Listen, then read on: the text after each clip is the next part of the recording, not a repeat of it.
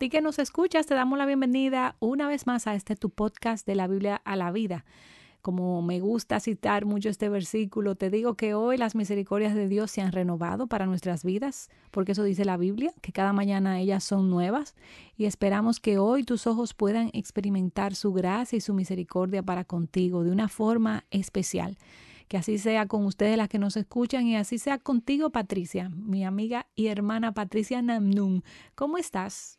Yo estoy muy bien, gracias a Dios. ¿Has experimentado la misericordia de Dios que está nueva hoy? Amén. Desde que abrí los ojos. Eso es misericordia. Así es. Estamos mejor de lo que eh, merecemos. Me gusta mucho esa frase. Y mira, Patricia, con una pregunta te voy a introducir el tema del podcast de hoy. ¿Lista? Bueno, yo no sé si estoy lista, pero... Yo te voy a preguntar lo siguiente. Y tú me respondes... Dime, a ver, dime. Dime sí o no. Dime. Ay, mamá. Patricia, ¿tú eres celosa? Sí, sí. Tú duraste mucho para responderme eso. Sí, sí, Tú eres una mujer celosa. Sí. ¿Y tú? ¿Eh? ¿Y tú? No soy yo que te haciendo la pregunta. lo mío es ahorita.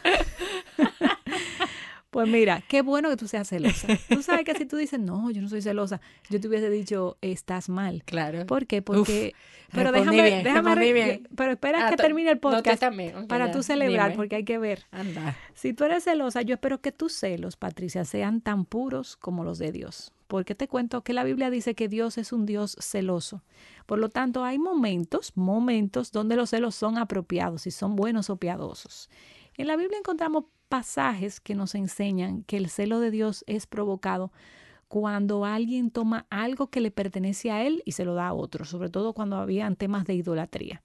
El celo de Dios lo vemos específicamente eh, cuando se convertían, ¿verdad?, en adoradores a otros dioses. ¿Y, ¿Y por qué Él es celoso? Bueno, porque nuestro Dios, con justa razón, es el único merecedor de toda la adoración y eso solo pasa con Él. Nosotras, las humanas, no, no nos pasa eso. Solo Dios es el merecedor de toda la adoración. Y por eso Él tiene derecho a ser un Dios celoso de guardar lo que es de Él. Y en esa misma línea habla del celo de Dios y de sus cosas. Eh, nosotros los humanos podemos sentir este tipo de celo. Ejemplo de esto fue el apóstol Pablo, quien se denominaba a sí mismo como un hombre celoso del Señor. El celo del apóstol Pablo era un celo por la causa de Cristo, celo de que cualquiera de nosotras debemos experimentar. Y fijémonos cómo él mismo en Hechos 22.3, eh, hablando de su testimonio de conversión, eh, el apóstol Pablo decía que todas sus virtudes, que, que él era judío, que fue educado por Gamaliel y que era un hombre celoso de Dios como lo eran a quienes él lo escribía. E, él, él mismo, Pablo, hablaba de, de, un tipo de celo bueno entre personas, como el celo que sentía la iglesia de Corintios hacia él y como el celo que él sentía por las ovejas de Dios. Y todo esto lo encontramos en, en segunda los Corintios. De hecho, en Gálatas 4:18 el apóstol decía, es bueno mostrar celo con buena intención siempre, y no solo cuando yo estoy presente con ustedes, demostrando así que realmente hay un tipo de celo piadoso y bueno que se debe de tener entre los creyentes. Y ten presente, cuando mi celo es piadoso, Dios es el recipiente de nuestro deseo. Estamos bien si estamos celosos por la voluntad de Dios en X situación, por Dios, por su causa. Estamos bien cuando Dios es glorificado. El celo piadoso nos hace interceder por los que amamos, nos motiva a confrontar al hermano o a la hermana, aun cuando nosotros no queremos hacerlo. Todo por el beneficio de ellos, no nuestro. Un celo piadoso es amor en acción y tal como lo dice ese versículo que tanto nos gusta de Primera de Corintios 13 del 4 al 7. Y como ya vimos, ¿verdad? Dios es un Dios celoso. Nosotras podemos sentir celo por la, por la causa, por Cristo, pero es esta la misma motivación que alimenta el celo que tenemos hacia el novio, hacia el esposo y a veces hasta por amigos, por jefes en el trabajo. Y la respuesta es que no, normalmente no es la misma motivación. Fíjate, el celo es una respuesta emocional que surge cuando una persona percibe una amenaza hacia algo que considera propio. Y nosotras sentimos celos cuando sospechamos que la persona que amamos siente atracción, ¿verdad, Patricia? Cariño o amor hacia otra persona que no soy yo, porque yo soy el centro, recuerda. Y ese celo trae consigo un sentimiento de inquietud constante en el corazón, porque comienzo a pensar que hay una gran posibilidad de que esa persona a quien yo amo comience o esté restando atención, restando empatía y si es una pareja, hasta aminorando sus emociones o atracción hacia mí.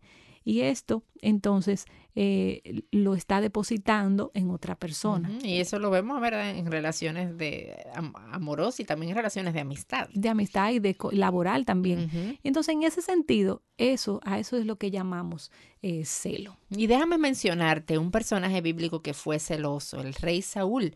Y en primera de Samuel 18, del 6, 6 al 9, dice la Biblia que el pueblo salió cuando ellos volvieron del campo de batalla, cuando David mató al filisteo. Y dice que salieron las mujeres cantando y danzando por recibir al rey Saúl con banderas, con cánticos de alegría. Y resulta que las mujeres decían un cántico que decía que Saúl hirió a sus miles y David a sus diez miles. Y esa frase enojó mucho a Saúl. Y dice la palabra que desde ese día Saúl no miró con buenos ojos a David.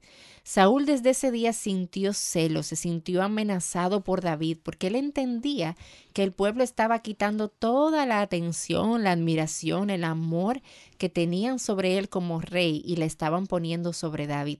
Y aquí vimos, aquí nosotros acabamos de ver una escena clara de los celos. Entre amigos. Entre amigos, ¿verdad? y, y tomando en cuenta este relato, podemos apuntar al detonante número uno de los celos y es la inseguridad. La inseguridad invadió la mente del rey hasta el punto de hacer de David su rival. Y así nos pasa a nosotras en las relaciones interpersonales. Y si somos honestas podemos verlo.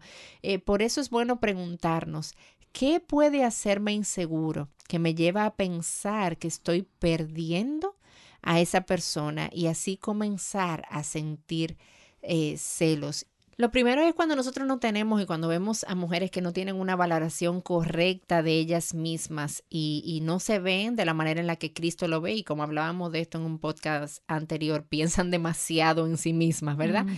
Y es lo que la lleva a sentirse amenazadas por cualquier otra mujer en la calle eh, que ella vea que quizás tiene más belleza o más virtud de la que ella tiene. Y hay de aquel esposo que de forma respetuosa se atreva a decir que X mujer es hermosa, eh, le dejan de hablar por días, ese esposo ha sido clausurado. Eh, entonces, mi, mi, valoración incorrecta no me deja pensar en las virtudes que yo tengo como mujer, que, me, que, que han hecho que mi pareja esté agradado o satisfecho conmigo. O también quizás puede darse esas virtudes en mis relaciones de amistad o mi posición de trabajo. Así es, yo he visto muchas parejas sufriendo de eso, Patricia. Pero además de eso que tú hablas, de una valoración incorrecta de nosotras mismas, mis celos pueden estar siendo detonados por la falta de confianza hacia mi novio y esposo. Y ciertamente quizás tu pareja en el pasado pudo haberte fallado eh, te pudo haber sido infiel, pero recuerda que una vez tú hayas perdonado la infidelidad, debes de darle un voto de confianza a ese hombre y no convertirte, Patricia, yo no sé si tú has visto estos personajes, en un detective privado o una escolta privada de ese hombre, buscando evitar que él vuelva a pecar o que le pase por la mente tan siquiera el volver a pecar. Entonces los celos te convierten en una persona controladora. Tú debes de soltar, hermana querida, y confiar en el cuidado de Dios para tu relación. Eh, te digo que es muy drenante estar casado con una mujer y nosotras como viceversa también. Imagínate que tú estuvieras casado con un hombre celoso. Debe ser súper drenante. Así eh, tener a alguien al lado que te cele constantemente. Y más si no hay una, una razón genuina y real y más si es por miedo o por desconfianza.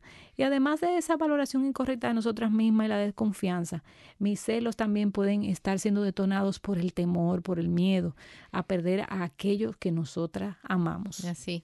Y si aún no te has percatado de que eres celosa, te cuento que hay síntomas que presentan, eh, que se pueden presentar y que te delatan o nos delatan. Por ejemplo, si soy celosa normalmente, yo tiendo a criticar a la otra persona, a excluirla de mi círculo porque la veo como una amenaza. Eh, mi arma de combate es hacerla desaparecer de mis alrededores. Y también, si yo soy celosa, yo tiendo a querer tener exclusividad en la relación. O sea, nadie más, eh, con nadie más se puede compartir. Eh, la persona celosa tiende a ser una persona posesiva, controladora, atemorizada y desconfiada, como nosotras vimos anteriormente. Y hermana, el celo es pecado, por si no te quedó claro. Y Gálatas 5 coloca a los celos como parte de las manifestaciones de la carne. Y al lado de ese gran listado de los celos aparece la envidia, el adulterio, la fornicación, los homicidios. Por, e, por ende, este sentimiento está súper claro en la Biblia que no agrada a Dios, ese tipo de celos, ¿verdad? Y ojo, algunas traducciones intercambian, Patricia, yo no sé si tú te has dado cuenta, intercambian la palabra celos por la palabra envidia porque ambos conceptos van muy de la mano, ya que a veces cuando tú sientes envidia es la concepción de que la otra persona tiene más ventaja sobre ti y por ende tiende a ser ese sentimiento muy similar al de los celos. También me llama la atención cómo Santiago 3 habla de los celos y lo describe como algo amargo y dice que donde hay celos hay confusión y toda cosa mala. Eh, otra traducción dice que hay celos, donde hay celos habrá desorden y toda clase de maldad. Cuando un celo es egoísta es porque los beneficiados somos nosotros, nosotras mismas, son nuestras ambiciones. Cuando nosotras somos las recipientes de la admiración o de la bendición. Entonces muchas se pudieran preguntar o decir más bien o afirmar, sí, es cierto, yo soy una mujer celosa, así como dijo Patricia al principio. Y por cierto, cuando tú me preguntabas a mí, Patricia, si yo soy celosa, una esposa de pastor celosa, mira, eh, sufre mucho, porque tú sabes la cantidad de mujeres que se le acercan, no solo a hacerle preguntas o en consejería, sino a admirar también su trabajo, eh, su, su administración. Y mira, eh, obviamente esa área de mi vida, gracias al Señor, me ha preservado. Pero si ya ves que tú eres celosa y que tienes los síntomas, te pudieras preguntar entonces, eh, ¿qué hago? ¿Qué es lo que voy a hacer para poder glorificar a Dios en mi vida? Y lo primero es siempre entender y creer que tu valor viene del Señor. Segunda de Colosenses 2, del 9 al 11, es uno de los versículos favoritos de mi amiga Patricia, porque es la frase de su, o el título de, de uno de sus libros. Y este versículo dice que nosotras estamos completas en Él. Amada hermana, a ti no te falta nada para ser feliz. Todo lo que tú necesitas, todo lo que tú tienes, lo tienes en Cristo. Así que no debe de haber en tu corazón ni un pequeñito lugar para los celos, porque estás en Cristo y, y, a Cristo nadie te lo va a quitar. Y Él es tu gozo y Él es tu sentido de entereza. Él es la roca en la que estamos firmes.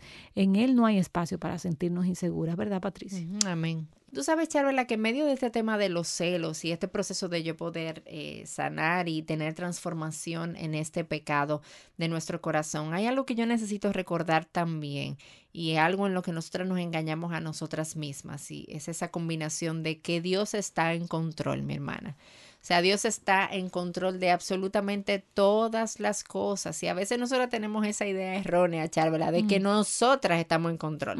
De que yo tengo celos de mi esposo y porque yo esté en control, yo voy, o porque yo me crea que yo voy a estar en control, yo voy a impedir que algo suceda. Yo voy a hacer ese obstáculo para que algo suceda.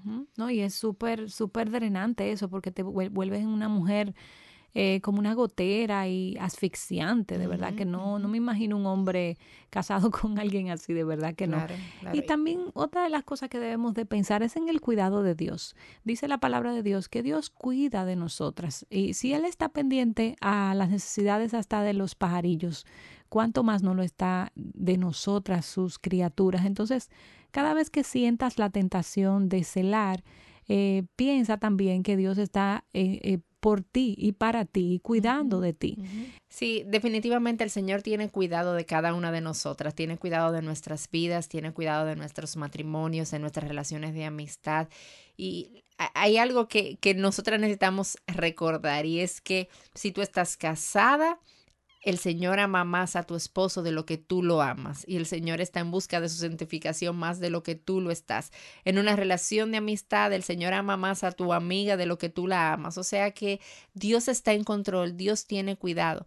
Pero hay algo que no queremos dejar de mencionar y es el hecho de que si tú estás en una relación de matrimonio o en una relación de noviazgo y tú has visto alguna señal que sea de alerta, que te esté moviendo a tener celos. Tampoco te estamos diciendo que ignores eso y lo dejes así. Eh, si tú has visto algo con relación a esto, pues habla, acércate a tu esposo, acércate a tu novio, conversa sobre esto, mira a ver lo que él te responde y dependiendo de eso, pues tú lo dejas hasta donde tengas que dejarlo y tú descansas en el control y el cuidado de Dios en medio de, de esa situación. También, y, recuerdo también un versículo de la Biblia que dice que en todo lo bueno, en todo lo justo, en todo lo verdadero, en eso pensar. Y mira, Patricia, muchas veces nosotras eh, podemos estar celando algo que no está pasando. Que no existe. que no existe. Entonces, procura que esta motivación o, esta sospecha no sea un simple producto de tu imaginación o simplemente producto de, de, de esta... Eh, falta de, vamos a decir, de valoración de ti misma o de inseguridades o de rencores porque sería muy penoso, ¿verdad? Que tú estés acusando a tu, a tu esposo o a tu novio de algo que en realidad él no está eh, cometiendo ni cerca de ahí, ¿verdad? Sería muy, muy drenante y debes de cuidarte de eso, sabiendo que Dios está en control. Así es, nosotros tenemos esa capacidad de construir un mundo donde no hay. Así es. Y de, de asumir ideas que no están y ver donde definitivamente no hay nada y tenemos que tener cuidado con eso, Charvela, como tú mencionabas. Y también, ah, si tú ves que tu esposo o novio, que es donde se da más esta situación, tiene un manejo inadecuado con el sexo opuesto y que te hace sentir celosa, háblalo con él claro. y pídele que en, en, la medida que tú vas creciendo en esa área, él vaya cambiando también, quizás no siendo tan atento o guardando una distancia eh, moderada. porque un límite sano. Que un límite sano, exacto. sí, porque tampoco es que no hables con nadie, no queremos caer en ese, en ese extremo. Pero sí pídele a él, sí, porque hay, la verdad que hay hombres también que son muy, muy atentos con las mujeres, que son, saludan, son muy cariñosos.